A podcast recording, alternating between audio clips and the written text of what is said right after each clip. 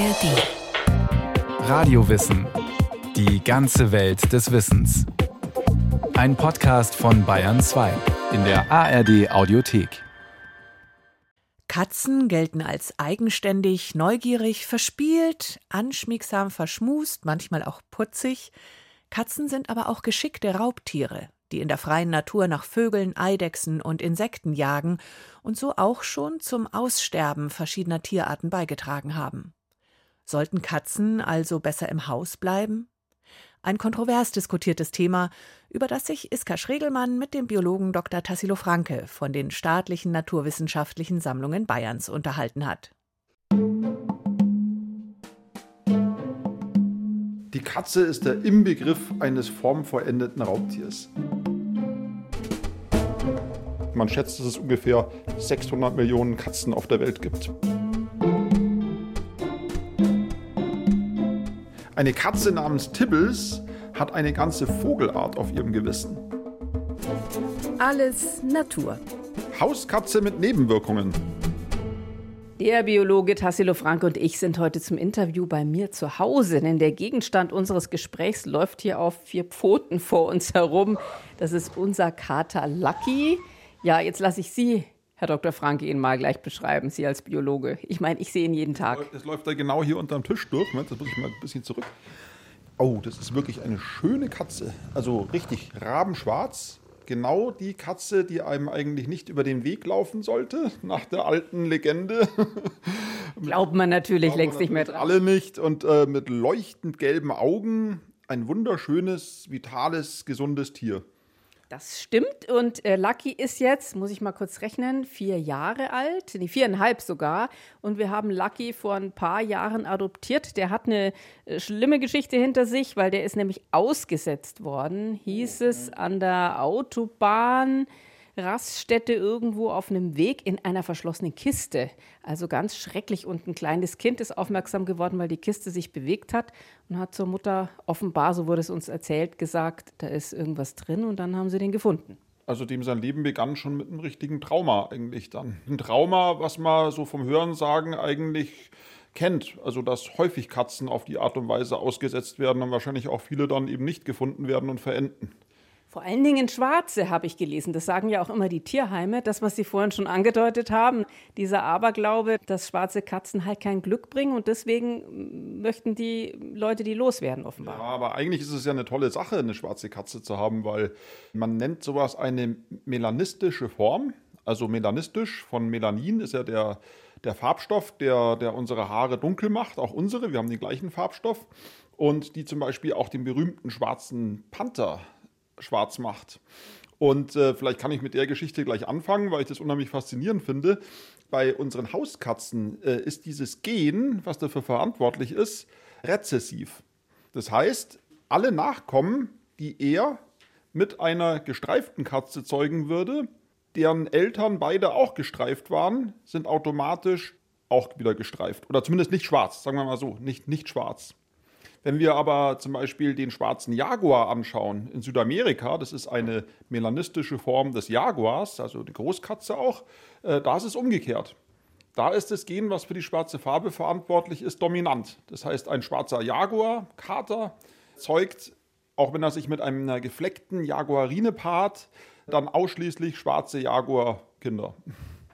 So, und das war jetzt Ihr Plädoyer eigentlich für die schwarzen Tiere, weil so was Besonderes ist? Ja, sie sind was Besonderes, man sollte sie eigentlich bewundern und keine Angst vor ihnen haben. Nun weiß ich, dass Sie im Gegensatz zu mir kein Katzenliebhaber per se sind. Zumindest haben Sie keine Katze zu Hause. Können Sie die Begeisterung trotzdem nachvollziehen? Weil die Katze ist ja das beliebteste Haustier in Deutschland. Über 15 Millionen Tiere. Doch, also ich würde mich eigentlich schon als Katzenliebhaber definieren. Also ich mag Katzen, ich bewundere Katzen. Ich finde, die Katze ist eigentlich die evolutive Vollendung eines Raubtiers. The good as it gets, würde man sagen. Es geht eigentlich nicht besser. Und Warum? Der, Bauplan, allein schon die Erfolgsgeschichte, seit 20 Millionen Jahren ist dieser Bauplan weitgehend unverändert äh, vorhanden und zwar in allen Größen. Das müssen Sie sich mal vorstellen. Also in Indien gibt es zum Beispiel die Rostkatze, die so, ja, so um die zwei Kilo wiegt, eine der kleinsten Wildkatzen überhaupt. Und in äh, Nordostasien, da streift der sibirische Tiger durch die Wälder, der dann 200 oder noch mehr Kilo auf die Waage bringt. Und der Bauplan zwischen den beiden und die Hauskatze liegt natürlich dort eher so in Richtung Rostkatze, aber der Bauplan von den ganz kleinen, den Kleinkatzen und den Großkatzen ist eigentlich genau der gleiche. Es gibt nur wenige Ausreißer. Der Gepard passt nicht so in dieses Schema rein. Es gibt zwei Katzenarten, die sich auf Fische spezialisiert haben als Nahrung. Die haben zum Beispiel auch ein ganz anderes Gebiss. Die fallen ein bisschen aus dem Rahmen. Und einige baumbewohnende Arten. Aber ansonsten, die sind fast alle Katzen, egal wie groß sie sind, haben alle dieses gleiche Erfolgsrezept Katze in ihrem Körper. Und äh, das ist einfach einzigartig. Und immer wenn ich so eine Katze sehe, das fasziniert mich das auch, muss ich sagen. Mich auch. So, und wenn Sie jetzt schon von den Großkatzen erzählen, dann möchte ich was machen, was für unseren Podcast eigentlich ziemlich ungewöhnlich ist, nämlich erstmal auf einen anderen interessanten Podcast hinweisen. Wer sich nämlich von Ihnen für die großen Raubkatzen interessiert, sollte sich mal die neue Folge des Podcasts Tierisch Entdeckungsreise in die wilde Welt der Tiere anhören. Da erzählen nämlich zwei waschechte Zoologinnen, Lydia Möcklinghoff und Frauke Fischer, erstaunliche Fakten über diese großen, gefleckten oder auch gestreiften Raubkatzen. Und die beiden nehmen uns sogar mit zu ihren Forschungsabenteuern, die sie bei Großkatzenprojekten in Afrika und Brasilien erlebt haben. Wir sagen, sehr spannend und absolut hörenswert. Tierisch Entdeckungsreise in die wilde Welt der Tiere gibt es überall, wo es Podcasts gibt. Genauso wie es von Radio Wissen alles Natur gibt. Überall, wo es Podcasts gibt. Jetzt kämen wir aber trotzdem mal wieder zurück von den Großkatzen zu den Kleinkatzen. Da gehört ja auch die Hauskatze dazu, weil unser Kater Lucky, der streift schon die ganze Zeit um unsere Beine rum. Der hat tierisch Hunger. Jetzt ist einfach Fressenszeit. Und ich würde Ihnen mal zeigen, wie wir das hier so zu Hause machen. Das ist ja auch immer eine Glaubensfrage unter Katzenfans. Was wird gefüttert, wie viel und wann? Können wir eine eigene, eine eigene Sendung dazu machen? Da bin ich schon mal gespannt. Genau, also hier ist der Schrank, wo er genau weiß, ja, da befindet sich das Katzenfutter drin. Und wir haben hier so Beutel zum Beispiel. Ja, komm, Lucky, komm. So, die liebt er. Ich weiß jetzt allerdings nicht, ob das das beste Futter ist, weil dazu haben wir noch keine Bewertung gefunden. Bei den anderen haben wir Bewertungen gefunden, aber wir achten schon darauf, dass nicht so viele Zusatzstoffe da mit drin sind und dass hauptsächlich Fleisch enthalten ist. So, Moment. Genau. Das riecht auch schon schön nach Corned Beef. Nach Corned Beef. Muss man dran riechen. Also hier steht jetzt mit Huhn, aber was völlig verrückt ist, wo ich jedes Mal schmunzeln muss, hier steht drauf mit natürlichen Fleischstückchen. Mhm. Was soll es denn sonst sein? Fleisch aus dem Labor oder was? Naja, gut. So. Lucky, komm. Und ich tue da immer so ein bisschen Wasser mit drauf, weil die Tierärztin hat uns gesagt, das ist gut, um Nierenschäden vorzubeugen. Und unser Kater, der trinkt auch nicht so gerne. Wenn ich aber sein Lieblingsessen mit ein bisschen lauwarmem Wasser vermische, dann kriegt er das quasi so als Art Eintopf, nenne ich es mal. Und dann kriegt er gleich Wasser mit dazu. Na komm. Ja, wenn ich mir das so anschaue, also eine richtige Herausforderung für so eine Kaumuskulatur ist ja dieses Essen nicht. Ja, das mit der Kaumuskulatur bei Lucky ist so eine Sache, weil ihm mussten nämlich diverse Zähne gezogen werden, weil er so eine Katzenkrankheit hat. Deswegen hat er nicht mehr so viel. Ach, der Arme. Gerade das Katzengebiss ist ja auch was ganz Fantastisches, was wunderbar an seine Lebensweise als Raubtier angepasst ist. Also so ein Gebiss, das hat ja jeder schon mal gesehen, vor allem wenn eine Katze gähnt und wenn sie ihre Zähne alle so entblößt, dann sieht man, dass er natürlich oben und unten jeweils zwei große Fangzähne hat, die Eckzähne und die Schneidezähne dazwischen relativ klein, eigentlich eher wie so eine Art Kamm. Und wenn man dann weiter nach hinten schaut, da wo ihm wahrscheinlich dann auch leider die Zähne gezogen wurden, da kommen dann die Backenzähne und die Backenzähne, die haben auch eine wichtige Aufgabe. Die sind nicht wie bei uns dafür zuständig, die Nahrung zu zermahlen, weil mahlen kann er überhaupt nicht mit seinem Kiefer, sondern die sind dafür da, dass er die Nahrung zerschneidet.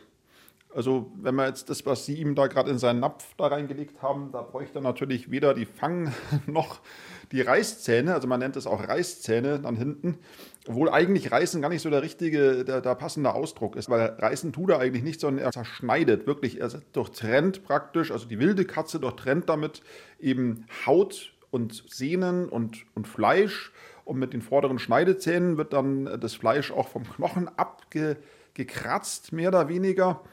Und äh, die Gelenke, mit dem der Unterkiefer im Oberkiefer am Schädel aufgehängt ist, die sind eigentlich wie zwei Walzen. Und das erlaubt ihm dann, seinen Unterkiefer nach links und nach rechts zu verschieben. Und wenn er nämlich zupackt, da dürfen die Backenzähne nicht zu nah beisammen stehen, weil sonst beschädigt er die beim Zubeißen.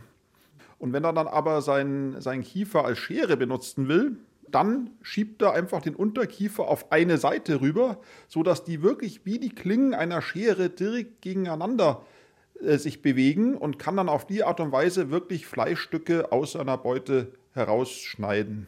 Gut, das ist jetzt natürlich mit der Beute hier nicht der Fall gewesen, wobei ich sagen muss, dass auch unser Lucky, der auch Freigänger ist, also eine Katze ist, die nach draußen geht, schon hier die eine oder andere Maus angebracht hat und auch, muss ich leider sagen, einen Vogel, einen ähm, noch sehr jungen Vogel, der noch nicht mal Federn hatte, offenbar aus dem Nest geholt hat. Hat sich dann hier unter die Küchenbank verzogen. Ich konnte ihn nicht davon abhalten. Ich konnte den Vogel nicht retten.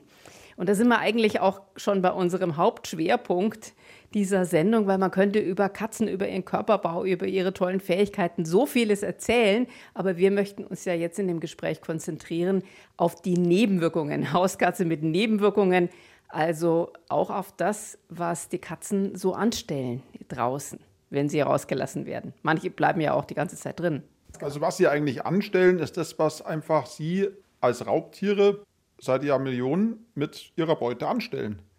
Sie sind Lauerjäger, sie pirschen sich an, sie sitzen teilweise stundenlang geduldig in einem Hinterhalt, warten, bis die Maus oder bis der kleine Vogel kommt. Dabei helfen ihnen auch ihre Sinne, ihr unglaublich feines Gehör. Ich meine, sie können zum Beispiel auch ganz weit in diesen Ultraschallbereich reinhören. Also der Mensch, der hört ja maximal bis ungefähr 20 Kilohertz und alles, was drüber geht, ist dann Ultraschall. Und da kann die Katze noch weit drüber hinaus hören. Und das ist auch wichtig für sie, weil nämlich die Nagetiere, deswegen hört man eigentlich Mäuse selten, gut, ein bisschen piepsen hört man sie, aber so die Hauptkommunikation zwischen den Nagetieren, die spielt sich in diesem Ultraschallbereich ab. Und das ist für den Lucky natürlich absolut zu hören. Das ist Musik in seinen Ohren. Da geht er natürlich hin, wo, wo er diese Laute vernimmt. Und dann springt er auf die Maus aus dem Hinterhalt. Da ist auch wiederum sein genialer Körperbau, seine flexible Wirbelsäule, seine Ellenbogengelenke an den, an den Vorderpfoten, die unglaublich rotationsfreudig sind. Also ein Hund könnte sowas zum Beispiel nie machen, dass er mit seinen zwei Vorderpfoten dann zuschlägt und die Maus dann packt. Dann kann er, was nämlich auch für die Katzen wirklich eine, eine fantastische Anpassung ist, seine Krallen ausfahren oder ausklappen. Die sind ja normalerweise in einer entspannten Situation in solchen Hauttaschen verborgen, damit sie eben auch nicht stumpf werden beim Laufen.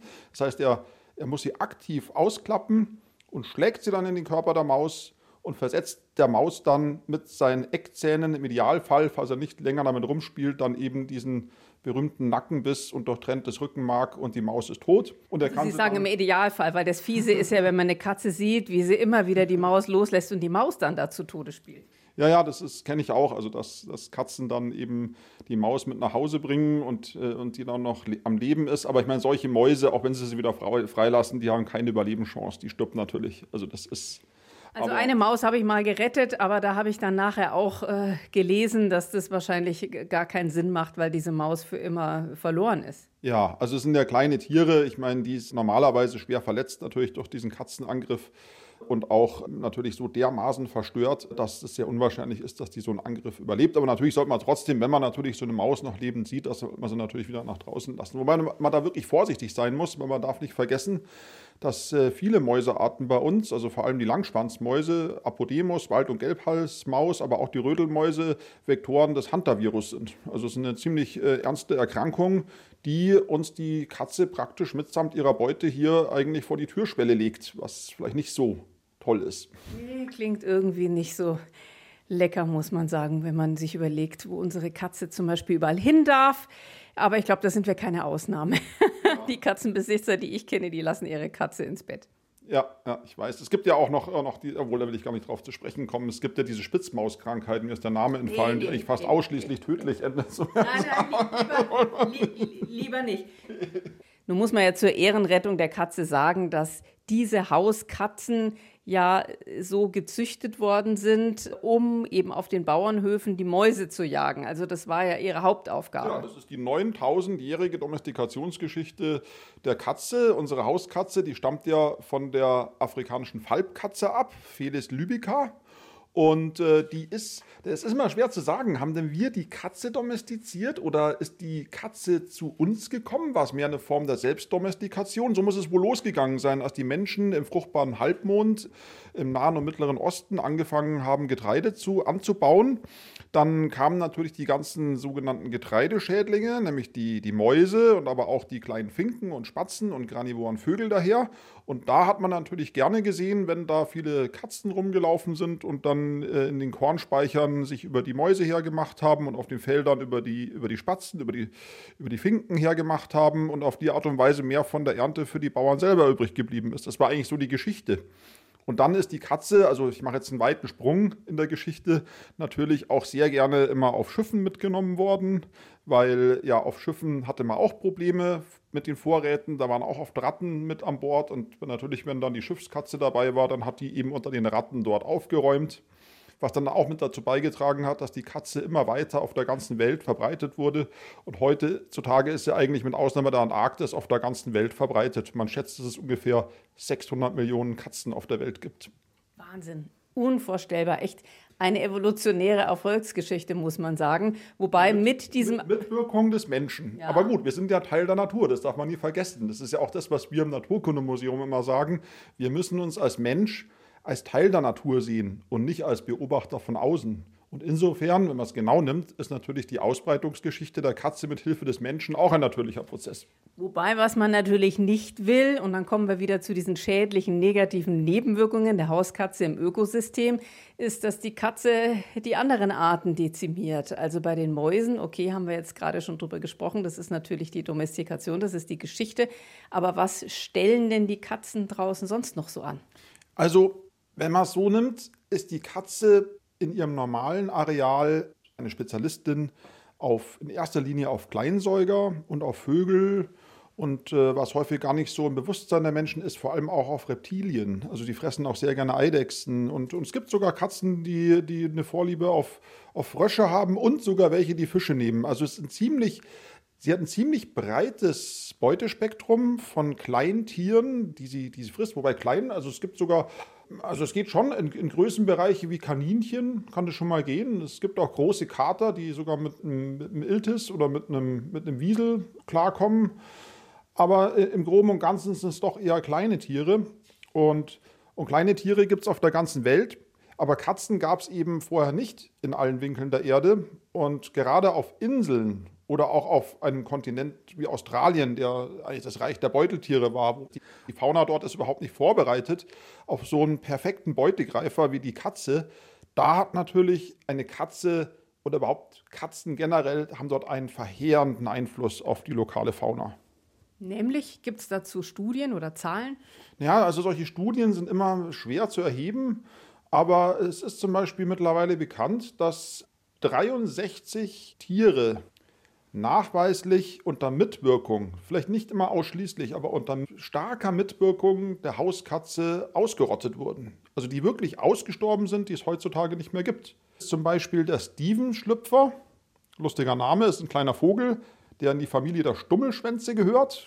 Und äh, einen dieser Stummelschwänze, eben diesen Steven-Schlüpfer, den hat tatsächlich eine Katze auf dem Gewissen also, aber nicht eine einzige Katze. Auch wenn man der Geschichte Glauben schenkt, ist es wirklich eine einzige gewesen. Und man weiß sogar, wie die Katze hieß. Ihr Name war Tibbles. Allerdings kann ich gleich relativieren. Das ist sicher, das erzählt sich gut. Das ist eine Geschichte, die hat der Vogelsammler, der Baron von Rothschild, eigentlich damals, Anfang des 20. Jahrhunderts, in die Welt gesetzt. Aber da waren sicher mehr Katzen dran beteiligt. Aber Tibbles spielt trotzdem eine ganz entscheidende Rolle in dieser Geschichte, weil Tibbles war nämlich die Katze, des Leuchtturmwärters von Stephen Island. Stephen Island ist eine kleine Insel, die vor der Nordinsel Neuseelands liegt. Und äh, das ist eine recht gefährliche Ecke für die Schifffahrt gewesen mit vielen scharfen Klippen. Und da hatte man dann entschieden, dass man dort einen Leuchtturm auf die Insel stellt. Einer dieser Leuchtturmwärter, der kennt man auch den Namen, der hieß David Lyle. Und David Lyle war ein sehr interessierter Mann, der sich sehr für die Natur interessiert hat, sehr naturbegeistert. Der hatte auch sofort damit angefangen, die Vögel auf der Insel, wo er als Leuchtturmwärter beschäftigt war, äh, zu katalogisieren, die schauen, zu nachzuschauen, was für Arten da vorkommen. Und äh, bei einigen Vögeln musste er gar nicht ähm, rausgehen in die Natur, sondern die wurden ihm praktisch vor die Tür gelegt. Und zwar eben von Tibbles. Und Tibbles war seine Katze. Tibbles aber. war seine Katze. Und einer dieser Vögel, also die hat ja verschiedenste Vögel da abgelegt, aber eine Vogelart, die erschien ihm sehr interessant und er, er kannte sich gut aus mit den neuseeländischen Vögeln. Und da ist ihm gleich klar geworden, das ist was Besonderes. Also ein winzig kleiner, kugelrunder Vogel, der eher so die Gestalt einer kleinen Maus vielleicht hat, also auch flugunfähig oder fast flugunfähig, also ein kleiner brauner runder Vogel mit einem ganz kurzen Schwanz, dünnen Beinchen, ähm, einen relativ langen Schnabel und so von der Größe vielleicht von einem einheimischen Zaunkönig oder sogar noch ein bisschen kleiner. Also ein winziges Vögelchen hat ihm Tibbles da vor die Tür gelegt und er hat den Vogel dann genommen und betrachtet und hat ihn dann weitergeschickt an den äh, größten Vogelspezialisten Neuseelands, den Sir Walter Buller. Der hat dann sofort erkannt, wow, das ist eine neue Art, die muss ich beschreiben. Dann hat Tibbles noch mehrere gebracht und die hat er dann eben diesem Baron Rothschild geschickt, auch Vogelspezialist. Am Schluss wurde aber dann der Vogel benannt und zwar von Rothschild Traversia Lyallei. Sie wurde also sogar nach Lyell, sogar nach diesem Leuchtturmwerk da benannt. Und die Geschichte ist dann so ausgegangen, es wurden immer weniger von diesen Steven-Schlüpfer von Tibbles zum Leuchtturmhaus gebracht und nach einer Zeit waren dann irgendwann gar keine mehr dabei. Und da war eigentlich allen schon klar, vermutlich waren es tatsächlich die letzten. Also weil die Katze einfach die gesamte Population ausgelöscht hat. Man muss aber fairerweise sagen, die Katzen. Und es war dann wirklich so, die Katzenpopulation ist wahnsinnig angewachsen. Es gab dann sogar so Berichte, the island is swarming of cats, also Katzen überall. Und man hat dann, ich weiß nicht mehr genau wann, man hat dann Anfang des 20. Jahrhunderts hat man es dann geschafft, die Insel wieder katzenfrei zu bekommen. Und heutzutage ist Stevens Island sogar ein Refugium für ganz seltene Tierarten wie die Brückenechse zum Beispiel, um sie genau vor solchen Tieren wie der Katze zu schützen. Aber für den Steven-Schlüpfer war es halt leider zu spät. Oh, das ist natürlich schon bitter, dass es jetzt diesen Vogel gar nicht mehr gibt. Sie hören Radiowissen Alles Natur mit dem Biologen Dr. Tassilo Franke von den staatlichen naturwissenschaftlichen Sammlungen Bayerns. Und bei uns geht es heute um die Hauskatzen. Und wir haben ja gerade schon gehört, was freilaufende Hauskatzen in der Natur so anrichten können an anderen Arten. Herr Dr. Franke, gibt es denn da noch mehr Zahlen dazu, noch mehr Erkenntnisse? Also es gibt eine amerikanische Studie, das ist eigentlich die erste Studie, die das sehr gründlich äh, recherchiert hat und die aber auch wirklich nur Zahlen veröffentlicht haben, die im unteren Spektrum sind.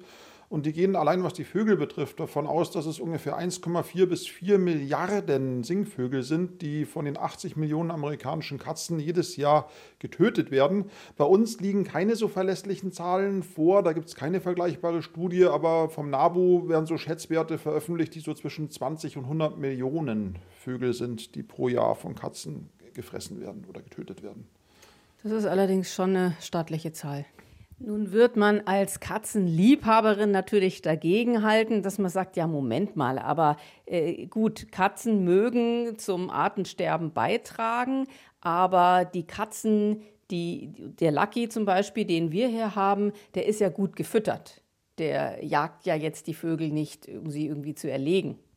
Also wenn Sie da äh, mit äh, Spezialisten sprechen, die das genauer untersuchen, die würden Ihnen genau das Gegenteil sagen. Die sagen, das ist genau das Problem. Sie haben praktisch ein Tier, was einen Jagdtrieb hat, der abgekoppelt ist, vollkommen von seinem Sättigungsgefühl und der gut versorgt ist, der immer einen guten Platz zum Schlafen hat, der wahrscheinlich auch noch geimpft ist und, und gesund ist und Geimpft, gechippt, kastriert.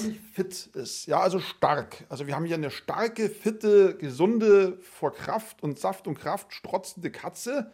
Wir machen die Tür auf und lassen die raus. Und was macht die da draußen? Und ich mache der Katze ja auch gar keinen Vorwurf. Das ist einfach, äh, das ist einfach ihr Naturell. Und das ist möglicherweise auch praktisch ihr, ihr, ihr Lebens- ihr, oder ein ganz wichtiger Teil in ihrem Leben, dass er einfach ihrem Jagdtrieb nachkommt, ihren Jagdtrieb befriedigt und eben kleine Tiere fängt, tötet, teilweise frisst und teilweise ist nämlich auch wichtig, teilweise dann mit nach Hause bringt, weil ähm, manche Leute fragen sich ja, wie das immer gemacht wird, dass man dann so abschätzen kann, wie viele Tiere die Katzen in Deutschland zum Beispiel pro Jahr töten. Und das wird normalerweise so gemacht, dass man eben Umfragen macht und mit Familien zusammenarbeitet, die Katzen haben und dann immer die Leute bittet zu zählen, wie viele Vögel, Säugetiere, Eidechsen ihre Katze mit nach Hause bringt. Und dann wird es eben mit der Anzahl der Katzen verrechnet und auf die Art und Weise kriegt man dann immer so Näherungswerte, wie viele Tiere das vermutlich sind. Aber kann es nicht auch sein, dass dieses Problem, dass so viele, zu viele verschiedene Arten von den Katzen gejagt werden und darunter in ihrem Bestand leiden müssen, dass das hauptsächlich auf das Konto der verwilderten Katzen geht? Also, weil die erfasst man ja mit so einer Studie gar nicht. Da kann man ja keine Familie befragen und gar nichts. Aber da laufen ja auch jede Menge draußen rum. Und die brauchen ja Futter. Also, die brauchen es ja da wirklich. Haben Sie einen ganz wichtigen Punkt angesprochen. Also, natürlich die verwilderten Katzen, die töten natürlich viel mehr als die, als die Hauskatzen, wie ihr Lucky jetzt zum Beispiel, wenn der draußen rumstromert. Äh, die sind tatsächlich darauf angewiesen, möglichst viele Tiere zu erbeuten, um einfach davon zu leben. Das ist natürlich klar. Und ähm, es ist halt immer so schwierig, wie, wie bei all diesen Erhebungen, da verlässliche Zahlen zu bekommen. Es gibt eine Schätzung, dass es in Deutschland ungefähr zwei Millionen herrenlose, verwilderte Hauskatzen Katzen geben soll, finde ich eigentlich schon eine ziemlich hohe Zahl. Mich würde es immer mal interessieren. Das ist eigentlich, ich verstehe versteh auch nicht, wie die dann eigentlich überwintern, weil also in so südlichen Ländern wie Griechenland und Spanien, da kennt man das ja vom Urlaub auch, aber hier ist doch zu kalt eigentlich, oder? Ja, die suchen sich dann schon so, so Stellen aus, wie zum Beispiel Schrebergärtenanlagen und ähm, Industriebrachen oder Friedhöfe oder irgendwelche Orte, wo sie möglichst fern vom Menschen sind. Das darf man nämlich auch nicht vergessen, weil nämlich die wirklichen verwilderten Katzen, die haben eine, eine echte Scheu vor Menschen. Deswegen sind sie auch schwer zu zählen, by the way. Also gerade wenn man, wenn man natürlich ein Tier zählen will, was dem Menschen aus dem Weg geht, ist es natürlich unheimlich schwierig. Aber sagen wir mal so, egal wo die, wo die Zahl herkommt, ist natürlich zwei Millionen Katzen eine große Zahl. Das sind Katzen, denen es nicht gut geht bei uns. Das muss man natürlich auch so sehen. Das heißt, die sind permanent einen enormen Druck von Parasiten und Krankheitserregern ausgesetzt. Äh, die werden von Autos überfahren, die äh, kommen durch alle möglichen sehr unangenehmen Situationen zu Tode, die werden von Beutegreifern teilweise getötet, vor allem wenn sie auch noch jung sind. Also so ein, so ein Wildkatzenleben ist nicht immer schön und vor allem ist es auch wahnsinnig kurz. Also wenn man sich überlegt, Hauskatzen können im Idealfall bis zu 20 Jahre alt, das ist eine Ausnahme, aber könnten bis zu 20 Jahre alt leben, vor allem eben diese Stubentiger, die gar nicht rauskommen. Und so eine freie lebende Katze, die hat so eine Lebenserwartung von ja, vielleicht so sechs Monate, halbes Jahr, Jahr. Aber das reicht ihr dann auch schon, um sich fortzupflanzen. Weil Katzen werden ja schon mit wenigen Monaten geschlechtsreif und bringen dann schon ihren ersten Wurf. Und wenn sie dann danach, also wenn die dann schon entwöhnt sind praktisch, dieser erste Wurf und die Mutterkatze dann stirbt, hat sie eigentlich ihre Aufgabe, was die Stabilisierung oder das sogar das Anwachsen der Population betrifft, ja schon erfüllt. Jetzt haben wir über verschiedenste Beutetiere ja schon gesprochen. Die Mäuse, die Vögel, Sie haben die Amphibien angesprochen. Befinden sich denn unter diesen auch durch Katzen ausgerotteten Tierarten auch Insekten? Also unser Lucky zum Beispiel, der hüpft jedem Schmetterling hinterher. Ja, also Insekten werden auch gefressen. Also es ist vor kurzem sogar in Nature, in der Zeitschrift Nature, ein Artikel erschienen, der so den Wortlaut hatte, Katzen töten alles, was sie überwältigen können. Und die haben Kotproben von Katzen ausgewertet, haben dort mit DNA-Methoden äh, nachweisen können, was die Katzen gefressen haben. Und es ist geradezu unglaublich, also was da alles rauskommt. Also Insekten sind ein, sind ein definitiver Bestandteil des Nahrungsspektrums von Katzen, also vor allem auch so große Insekten wie Heupferde, große Laubheuschrecken. Äh, warum sollte die Katze auch vor so einer Heuschrecke, so eine Heuschrecke verschmähen? Ist auch ein schöner Proteinhappen.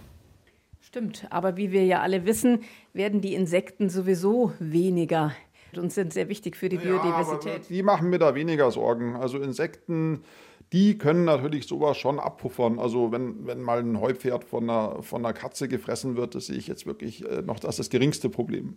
Was könnte man denn aber tun, wenn man jetzt sich das mal vor Augen hält? Also ich meine, ich kann ja jetzt ganz offen gestanden nicht unserem Kater plötzlich verwehren, rauszugehen. Nee, das können Sie nicht. Also ich meine, eine Katze, die bereits Freigang hat, aus der machen Sie keinen Stubentiger mehr. Da wären Sie nicht glücklich, weil die Katze wird die ganze Zeit jede Gelegenheit nutzen, die Wohnung zu verlassen. Die wird anfangen, vandalistisch zu werden. Und äh, das wäre für die Katze Tierquälerei, das wäre für Sie als Katzenbesitzerin nicht schön ich denke, da kann man tatsächlich dann nichts mehr machen. Aber für all diejenigen, die mit dem Gedanken spielen, sich eine eigene Katze zuzulegen, da rate ich natürlich dazu, dass man dann ähm, zu Methoden greift, dass man diese Katze nicht mehr als Freigänger in die Natur lässt. Und da habe ich jetzt einen Punkt angesprochen, der werden sicher auch einige Hörerinnen und Hörer jetzt auf den Tisch hauen und sagen, das ist doch unmöglich. Also da wird, äh, der schlägt doch tatsächlich vor, dass man diesem Tier äh, dort äh, seine natürlichen Triebe verwehren äh, soll und ihr eigentlich dort ein Leben in Gefangenschaft äh, dort auferlegt, obwohl die Möglichkeit bestünde, ihn auch draußen in Freiheit leben zu lassen. Aber da stehe ich dazu, also ich persönlich, weil ich eben auch das Wohlergehen der heimischen Fauna natürlich im Sinn habe und auch das Tierwohl der heimischen Fauna. Aber ich, mir, fällt manchmal so ein bisschen auf, dass da plötzlich mit einer gewissen Doppelmoral gemessen wird. Dass man sagt, wenn so ein Rotkehlchen zerrissen wird von einer Katze und das, äh, die Brut, die vielleicht die Vögelchen, die, im, die jetzt schon im Netz sind, dann verhungern, weil eben der Muttervogel dort jetzt äh, umgekommen ist, langsam zugrunde gehen, das ist alles okay. Das ist äh, Natur das ist Natur. Aber dass die Katze jetzt nicht mehr raus kann, das ist unnatürlich und da, da schade ich dem Tier, da, da verletze ich sein Tierwohl. Das ist für mich ein klassisches Beispiel von Doppelmoral. Ja, aber da muss ich jetzt vielleicht mal auch dagegen halten, im Sinne dieser Hörerinnen und Hörer und auch als Katzenliebhaberin. In der Natur hat ja jedes Tier, also so wie es mit Jäger und Gejagtem immer ist, auch eine Chance. Also ich meine zum Beispiel unser Kater, der kriegt beileibe nicht jede Spinne, nicht jeden Schmetterling, nicht jede Amphibie und nicht jeden Vogel, auf den der aus ist. Schauen Sie, also es ist ja so, also ähm, Raubtiere haben ja in einem intakten Ökosystem immer ihren Platz. Aber es ist natürlich ein ausgewogenes Verhältnis aus Jägern und Gejagten. Was natürlich gerade im, auch im städtischen Raum passiert, wenn man äh, Populationsdichten, also ich habe jetzt nur englische Zahlen gelesen aus Bristol, wo wir so 250 Katzen pro Quadratkilometer haben, das ist ja keine normale Dichte von Beutegreifern. Das ist total unnatürlich. Es sind viel zu viele, viel, viel, viel, viel zu viele. Und das ist natürlich schon was, wo man sich dann die Frage stellt, muss ich diesen kleineren Tieren, diesen Vögeln und Reptilien und auch den Kleinsäugern, ich habe auch mit Mäusen, ich denke da auch, es gibt auch seltene Mausarten und auch Mäuse, die, die nicht schädlich sind, muss ich denen noch diesen zusätzlichen Druck zumuten? Üben wir nicht schon genug Druck auf die belebte Natur aus? Müssen wir noch mehr Druck ausüben? Vielleicht gäbe es ja aber auch einen, einen Mittelweg, sag ich jetzt mal. Also beispielsweise hier, wo wir leben, gibt es unheimlich viele verschiedene Vögel. Es gibt auch viele Katzen. Und ich würde diese Vögel auch wirklich gerne füttern im Winter, wenn es richtig kalt ist. Aber ich stelle denen natürlich weder im Winter hänge ich irgendwie einen Meisenknödel auf, noch stelle ich ihnen im Sommer irgendwie eine, eine Vogeltränke hin, weil ich weiß, da kommt die Katze auch hin. Kann ich nicht auch durch solche Maßnahmen oder mögliche andere, Sie wissen es besser, irgendwas ausrichten. Was könnte man denn sonst noch machen?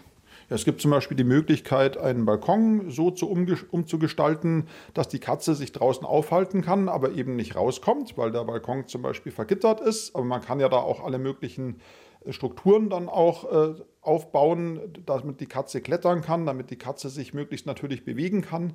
Ich habe gehört, es gibt sogar schon die Möglichkeit, dass man kleine Gärten ähm, so umbaut, dass die Katze in den Garten kann, aber den Garten nicht verlassen kann.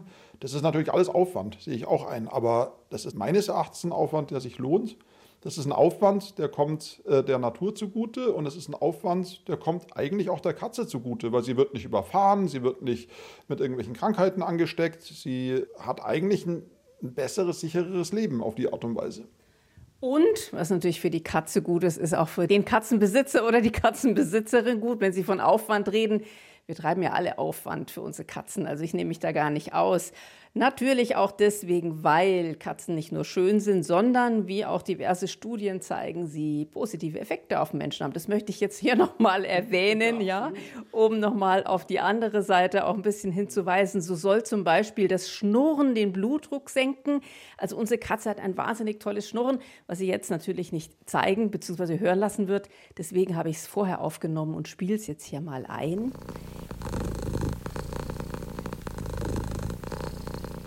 Genau, ein schöner Ton, der den Blutdruck senken kann. Dann eignen sich Katzen ja auch ganz gut als Therapietiere.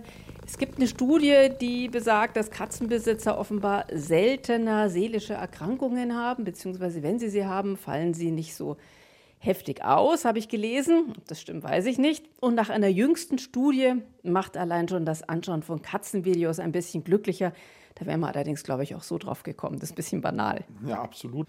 Katzen sind natürlich tolle Tiere, haben ja eingangs schon erwähnt. Und wir haben ja auch den, den Lucky hier jetzt beim Fressen zugeschaut. Also ich mag Katzen auch. Sie sollen den Menschen Freude machen, aber wenn es geht, halt drinnen. Das war alles Natur und ich hoffe, Sie sind noch dran geblieben, gerade wenn Sie Katzenliebhaber und Liebhaberin sind. Ich kann noch verweisen auf die anderen Alles Natur Sendungen, die wir schon gemacht haben. Ich glaube, wir haben inzwischen 25 Alles Natur Podcasts und da geht es natürlich nicht nur um Tiere, sondern klar zur Natur gehören natürlich auch die Pflanzen dazu, die ganzen Lebensräume. Wir waren zum Beispiel in einem Hochmoor unterwegs und wir haben uns die Flechten genauer angeschaut. Das alles finden Sie in der ARD Audiothek oder überall da, wo es Podcasts gibt. Und bei Ihnen möchte ich mich ganz herzlich bedanken, Herr Dr. Frank. Und vielleicht kriegt ja Ihre Tochter doch noch eine Katze. Ja, das war also eine, eine sehr nette Sendung, hat mir auch viel Spaß gemacht und ich glaube, ich gehe jetzt gleich zum Lucky und schaue mir den nochmal genauer an und werde ihn ein bisschen streicheln. Sie dürfen Ihre Tochter ruhig auch gerne mal mit vorbeibringen. Das mache ich. Hauskatze mit Nebenwirkungen. Iska Schregelmann sprach mit dem Biologen Dr. Tassilo Franke von den staatlichen naturwissenschaftlichen Sammlungen Bayerns. Wenn Ihnen diese Folge gefallen hat, wir haben da noch mehr aus der Radiowissen-Reihe Alles Natur. Zum Beispiel auch ein Gespräch darüber, mit welchen Tricks Wildtiere den Winter überstehen. Oder eine Folge zu den äußerst einfallsreichen und farbenfrohen Tarnungen und Täuschungen im Tierreich. Alles zu finden in der ARD Audiothek und überall da, wo es Podcasts gibt. Die Links zu den Hörtipps finden Sie wie immer in den Show Notes.